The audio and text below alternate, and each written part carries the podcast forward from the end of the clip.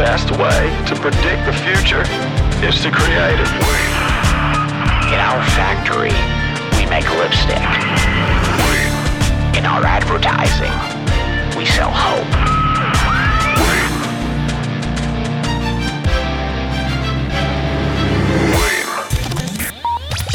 Was sonst?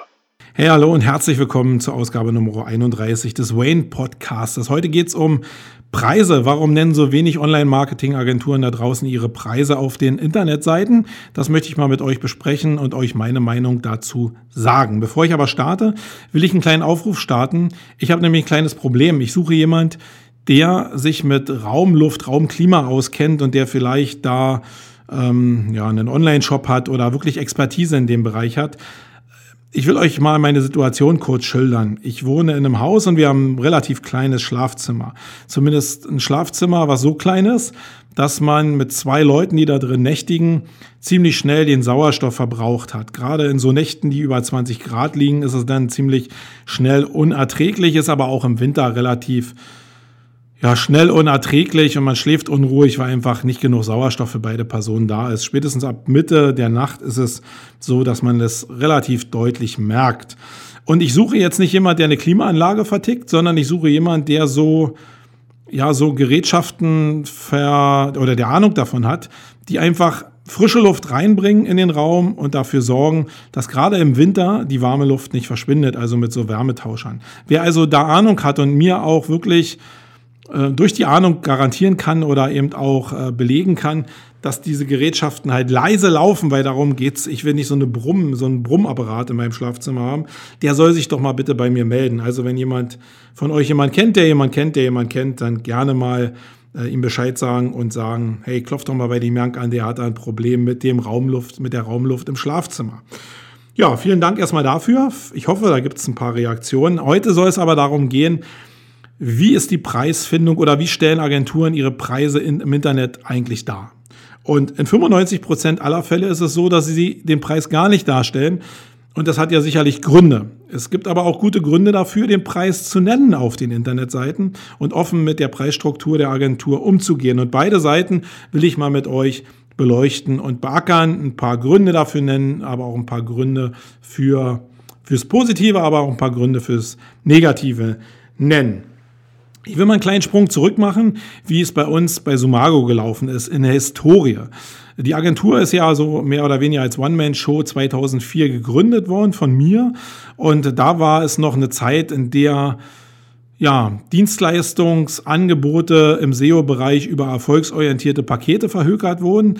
Das heißt, ähm, der Kunde oder die Agentur hat irgendwie ein Keyword-Set aufgestellt und wenn du mit dem Keyword-Set mit bestimmten Begriffen unter die Top 10 gekommen bist, dann hast du einen gewissen Basispreis bezahlt. Du hast dann Aufschläge dafür bezahlt, wenn du unter die Top 3 gekommen bist oder auf, auf einen standest, hast du eine Prämie bezahlt. Das waren so, ja, normale erfolgsorientierte Pakete, wie ihr es bei einigen Agenturen da draußen immer noch teilweise findet. Ähm, so haben wir damals äh, den Start gemacht und da war die Landschaft halt einfach so. Dann hat sich SEO immer mehr professionalisiert. Und auch bei uns ist es dazu übergegangen, dass wir mit den Relaunches, die wir gemacht haben, die Preise nicht mehr genannt haben. Weil es ist ja so, dass man sich als Unternehmer und die meisten, die im Online-Marketing gestartet sind, waren jetzt nicht gleich Superunternehmer, sondern haben natürlich auch gelernt, wie funktioniert der Markt. Und dann haben viele Agenturen, eben gerade größere Agenturen, angefangen, ihre Preise nicht mehr zu nennen. Dann orientiert man sich vielleicht auch fälschlicherweise an denen. Und schwupp waren irgendwie die Preise aus dem Angebot weg. Ähm, seit 2013 haben wir das wieder ein bisschen geändert, haben zumindest partiell auf unseren Seiten ähm, Tagessätze genannt, von mir zumindest, und auch Stundensätze genannt, sodass man zumindest eine Basisvorstellung davon hat, was so SEO kosten kann, wenn sich ein SEO bei Sumago eine bestimmte Anzahl an Stunden halt an ein Projekt ransetzt, was da passiert und was das vielleicht kostet. Ja, jetzt will ich aber mal mit euch besprechen, warum machen Agenturen es manchmal so, dass sie keine Preise nennen. Und für mich hat das einen klassischen Grund. Und das ist die Angst, sich grundsätzlich zu positionieren. Wenn ich Preise nenne, dann stelle ich mich in einem bestimmten Marktsegment dar. Und das kann für manche Agenturen halt nicht wünschenswert sein. Fangen wir mal mit dem Low-Budget-Bereich an. Natürlich kann ich Low-Budget-Preise nennen, wenn ich in dem Bereich unterwegs bin. Das machen ja auch manche Agenturen, gerade im Low-Budget-Bereich noch. Ich würde es aber als Agentur, die jetzt vielleicht im Mittelklass- oder im Hochklass-Bereich unterwegs ist, jetzt nicht nennen, weil ich mich halt nicht mit diesem, mit dieser Brandmarkung ähm, Low-Budget-Agentur auseinandersetzen will. Und wenn Leute halt mit großen Budgets durchs Land ziehen und eine Agentur suchen und ich habe selbst nur einen Preis, eine Preisveröffentlichung aus dem Low-Budget-Bereich, dann wären, oder das ist zumindest die Angst von den Leuten, stelle ich mir vor, viele einfach an dieser Agentur vorbeigehen, weil sie halt High-Class suchen. Und äh, die Assoziation zwischen Preis und Leistungsfähigkeit, die ist einfach da. Deswegen wären Leute, die im Bereich oder Agenturen, die im Bereich Low Budget ausschließlich unterwegs sind, ihre Preise sicherlich nennen, weil sie natürlich über den Preis alles definieren und dann natürlich auch eine Marktführerschaft da in dem Low-Budget-Bereich sich äh, aneignen wollen, äh, werden die damit arbeiten. Ab dem Mittelklass-Bereich ist es sicherlich so, dass man mit Preisen arbeiten kann. Ich glaube, es spricht nichts dagegen, aber man hält sich eben alles offen, wenn man die Preise nicht nennt. Und das ist auch bei allen Agenturgrößen, die ich ab Mittelklass bis zum High-Class-Bereich eben kenne ähm, der Fall, dass die Preise nicht genannt werden. Und der Grund liegt in der Positionierung. Ich bin nach allen Seiten offen. Ich kann halt als Agentur, die keine Preise nennt, mich als Glossy-Agentur darstellen und auch wirklich große Budgets äh, zumindest bedienen können, kann aber genauso gut auch im Low-Budget-Bereich einfach mal einen Kunden annehmen, der vielleicht nur fünf Stunden im Monat buchen will, weil er nicht mehr Geld hat und damit meine äh, Fixkosten meinetwegen nur reinholen. Und das machen ja viele Agenturen auch, dass sie ihre Fixkosten über kleine Pakete bestreiten, die ja deutlich einfacher handelbar sind als große Kunden, die jetzt meinetwegen hunderte von Stunden abnehmen und die wirklich eine hohe Identifikation innerhalb der Agentur auch auslösen. Also ich kann alle Bereiche bedienen. Wenn ich mich mit Leuten unterhalten habe, kommt auch oftmals noch ein anderes Argument, nämlich wenn ich keine Preise nenne, dann ist der Interessent oder Kunde eher dazu geneigt, auch mal den Hörer in die Hand zu nehmen und einfach mal anzurufen und die Preise zu erfragen. Und wenn ich den dann erstmal am Tele Telefonhörer habe, na dann, dann kann ich den bearbeiten nach allen vertriebstechnischen Möglichkeiten. Das Problem, was ich nur im Online-Marketing sehe, ist, dass wir eine ähm, eine Industrie sind, die nicht aus dem Sales rausgeboren wurde. Und die Leute, die eigentlich da arbeiten, auch keine Sales-Leute in der Regel sind, es sei denn, sie kommen von bestimmten Agenturtypen, die es da draußen ja auch gibt, äh, die auch ihre gewissen Stärken denn in dem Bereich haben. Aber die normalen Standardagenturen, die ich so kenne, die eben im Online-Marketing gewachsen sind, äh, die sind nicht aus dem Sales gekommen. Das heißt, wer nimmt denn da ab am Hörer auf der anderen Seite? Sind das jetzt Leute, die geschult sind in Sales? Nein. Sondern es sind Leute, die eigentlich, ja, die auf blauen Dunst, würde ich mal sagen, ohne eine gewisse Triebkraft oder eine gewisse Zielsetzung einfach ein Angebot machen und mit Leidenschaft probieren zu punkten. Das ist bei den Agenturinhabern natürlich auch immer noch der Fall. Wenn ich selbst ans Telefon gehe oder auch andere Agenturinhaber ans Telefon gehen, dann wird es, glaube ich, auf der Interessentenseite nicht daran mangeln, dass man die Leidenschaft erkennt, weil die Expertise bei den meisten Jungs, die ich zumindest von den seriösen Agenturen kenne, ähm, auch gewährleistet ist. Ich glaube, da ist es relativ schnell da, aber wenn du in den Bereich der Head-Offs runterkommst oder im Bereich der Mitarbeiter runtergehst, ja, dann ist das nicht mehr ein Vorteil, glaube ich, dass die Leute den Hörer abnehmen, sondern es kann es eher ein Vorteil sein, wenn man sich preislich vorher positioniert hat.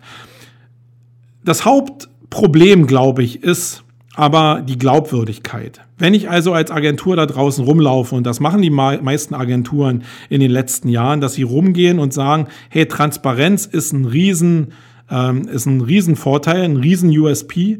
Und ähm, ich muss transparent sein und ich muss den Kunden vor allen Dingen ähm, Internetseiten erstellen, die direkt auf den Punkt kommen, die saleslastig sind, leadlastig sind, die den Kunden so wenig wie möglich verwirren und so schnell wie möglich zum Abschluss führen. Auch SEO-Seiten sind ja darauf, oder sollten zumindest darauf getrimmt sein, äh, Conversion-optimierungsmäßig auch ziemlich weit vorne zu sein. Wenn ich das dem Kunden erzähle, Tag ein, Tag aus, und der auf unsere eigenen Seiten raufguckt, also auf alle Seiten der Agenturen raufguckt und im Gro eigentlich sieht, dass die Agenturseiten überhaupt gar nicht so funktionieren, wie sie mir verkaufen wollen, wie meine Seiten funktionieren sollen, dann ist da, glaube ich, ein kleines Denkproblem da und eine falsche Herangehensweise. Wir sind jetzt dazu übergegangen, gerade für den Relaunch, der im Herbst geplant ist, äh, viel offener mit Preisen umzugehen. Weil ich wirklich an diese Vorbildfunktion glaube und auch an das glaube, was ich selbst erzähle, es aber in der Vergangenheit natürlich äh, im, im, Betrieb nicht so richtig umsetzen konnte, weil im laufenden Betrieb ist so eine, ähm, so eine Sache immer schwer umzusetzen, weil man sich mit so einem Relaunch schon sehr stark auseinandersetzen muss und die Kraft fehlt natürlich oftmals an anderer Stelle. Aber wir sind jetzt dabei, das wirklich umzuwandeln und ähm, wirklich mit Preisen offen umzugehen und damit das vorzuleben, was ich wirklich den Kunden auch erzähle. Ich finde es immer sehr angenehm, selbst sagen zu können, hey, gucken Sie sich mal unsere Seiten an, so machen wir das. Und so würden wir das ganz gerne bei Ihnen auch machen. Ich glaube, dass das authentischer ist, als wenn es halt äh, nicht genannt wird und man immer von irgendwas faselt, was halt bei einem selber nicht so ist. Und das betrifft natürlich das Thema Sichtbarkeit auch. Aber das ist noch eine andere Geschichte, das können wir mal in einem anderen Wayne-Podcast noch besprechen. Was für mich aber neben der nach, neben dieser Ehrlichkeit und der Vorbildfunktion noch ganz, ganz wichtig ist, ist halt, dass wenn ich mit Preisen direkt jongliere auf meiner Seite, erst die Möglichkeit habe, die psychologischen Hebel, die über den Preis ja stattfinden und die wir so ja so oft diskutieren da draußen, überhaupt erst in der Hand habe.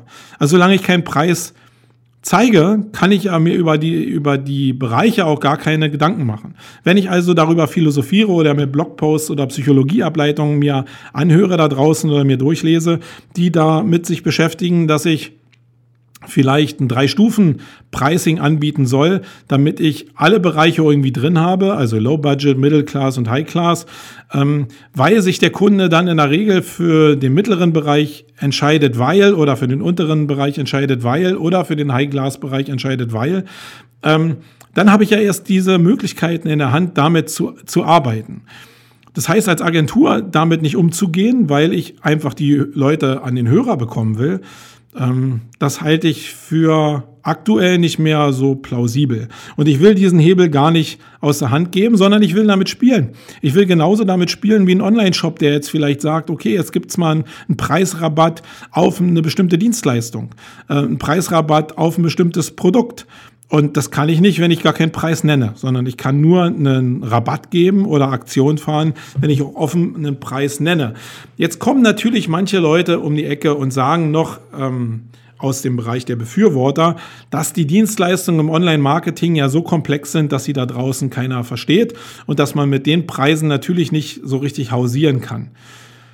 Ist das ein Argument? Ich glaube nicht, dass das so ein richtiges Argument ist, weil wir ja wiederum den Leuten immer erzählen, dass es so einfach wie möglich gehalten werden soll. Und ist das, was ich gerade jetzt hier wiederholt habe, einfach und plausibel und schnell zu erfassen von dem Kunden? Nee, ist es nicht. Und deswegen ist es eigentlich kein Weg oder keine Erklärung für den Weg, Preise nicht zu nennen sondern ich sollte als Agentur viel mehr hergehen und meine Preise so transparent wie möglich machen, auch wenn sie sich aus Einzeldienstleistungen zusammensetzen. So kann ich den Kunden ja doch in die Position versetzen, diese einzelnen Schritte, und das sind ja nur einzelne Posten, die im Endeffekt zusammenkommen, um nachher ein Produkt zu kreieren, ähm, dem die so plausibel wie möglich zu erstellen. Das ist doch mein Job als Agentur, wenn ich diesen Sales Funnel so einfach wie möglich für den Kunden machen will. Und dann gibt's auch keine Ausreden von, oh, der Preis ist mal höher, ist mal niedriger. Wenn du eine normale Dienstleistung vielleicht zu einem bestimmten Stundensatz buchst, dann kostet es den Preis X in der Agentur. Wenn du aber den Geschäftsführer oder den Head-Off in einem bestimmten Bereich buchen willst, dann kostet das halt vielleicht einen anderen Betrag. Das heißt, man kann ja alles strukturieren in so einer Agentur. Dadurch entstehen es vielleicht mehr Preise, aber ich kann immer sagen, der Preis ist höher, weil. Und damit kann ich besser umgehen, als wenn ich natürlich gar keine Preise sage oder immer ein großes Mystery daraus mache. Ihr hattet schon kurz gehört und das will ich mal als Tipp für diese Ausgabe mal raushauen dass es einfacher ist, Produkte anzupreisen als Dienstleistungen anzupreisen. Ähm, und da tun sich sehr viele Leute da draußen extrem schwer, ähm, mit ihren Dienstleistungen umzugehen. Und eigentlich ist es nur so ein Perspektivding. Bei mir war es damals auch so, als ich das erste Mal gehört habe, dass man halt einfach Dienstleistungen zu Produkten machen kann, habe ich es erstmal so ein bisschen belächelt, habe aber dann ziemlich schnell gerafft, dass da eine riesengroße Chance hinter steht, ähm, weil es nämlich als Produkt für den Interessenten oder für den, der sich für die, ähm, für die Dienstleistung als Kunde interessiert, viel, viel einfacher ist, ein Produkt zu erfassen und es auch viel, viel einfacher ist, ein Produkt zu bewerben, als eine Dienstleistung, die ja nicht so als haptisches Produkt auch da ist, ähm, zu bewerben. Das heißt, denkt mal darüber nach, aus euren Dienstleistungen ein Produkt zu machen und das auch wie ein Produkt zu behandeln. Ähm, es ist ja egal, was nachher in der Packung drin ist, ob da eine Dienstleistung drin ist oder ein echtes Produkt drin ist. Äh, so what? Aber ihr helft dem Kunden einfach besser in den Kopf einzudringen, weil er irgendwas hat, was er vielleicht im Marketingfall auch haptisch irgendwie in der Hand haben kann und sich damit zumindest identifizieren kann, weil in einer Packung bestimmte Inhalte drin sind. Probiert mal einfach dieses Ding so aufzuschlüsseln für euch und ihr werdet merken, dass es relativ einfach ist, dann äh, in Dienstleistungen und auch in Preissegmenten zu denken. Ja, das waren jetzt nur ein paar Sachen, die ich aus meinem Kopf jetzt hier so rausgezogen habe, wenn ich an dieses Thema Preis nennen, ja, nein auf Internetseiten ähm, nachdenke.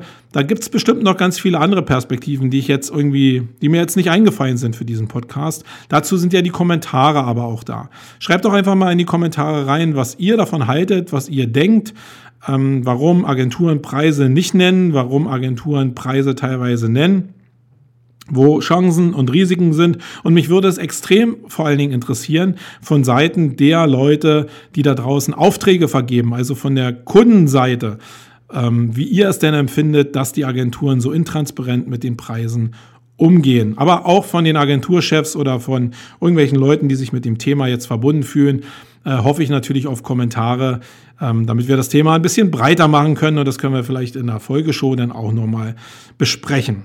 Ja, das war's in dieser Ausgabe. Wenn euch das gefallen hat, dann gebt uns doch einfach vielleicht eine positive Bewertung oder mir eine positive Bewertung auf iTunes. Sonst freue ich mich über sehr viele, hoffentlich ähm, ähm, kreative Kommentare zu dem Thema. Ich bin raus. Marco, bye. Wait.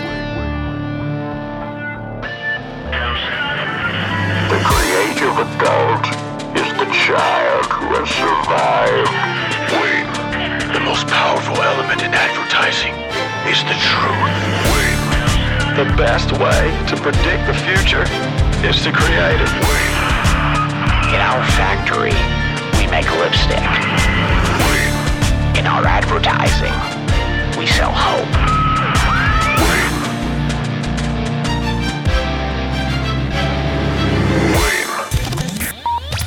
Was sonst?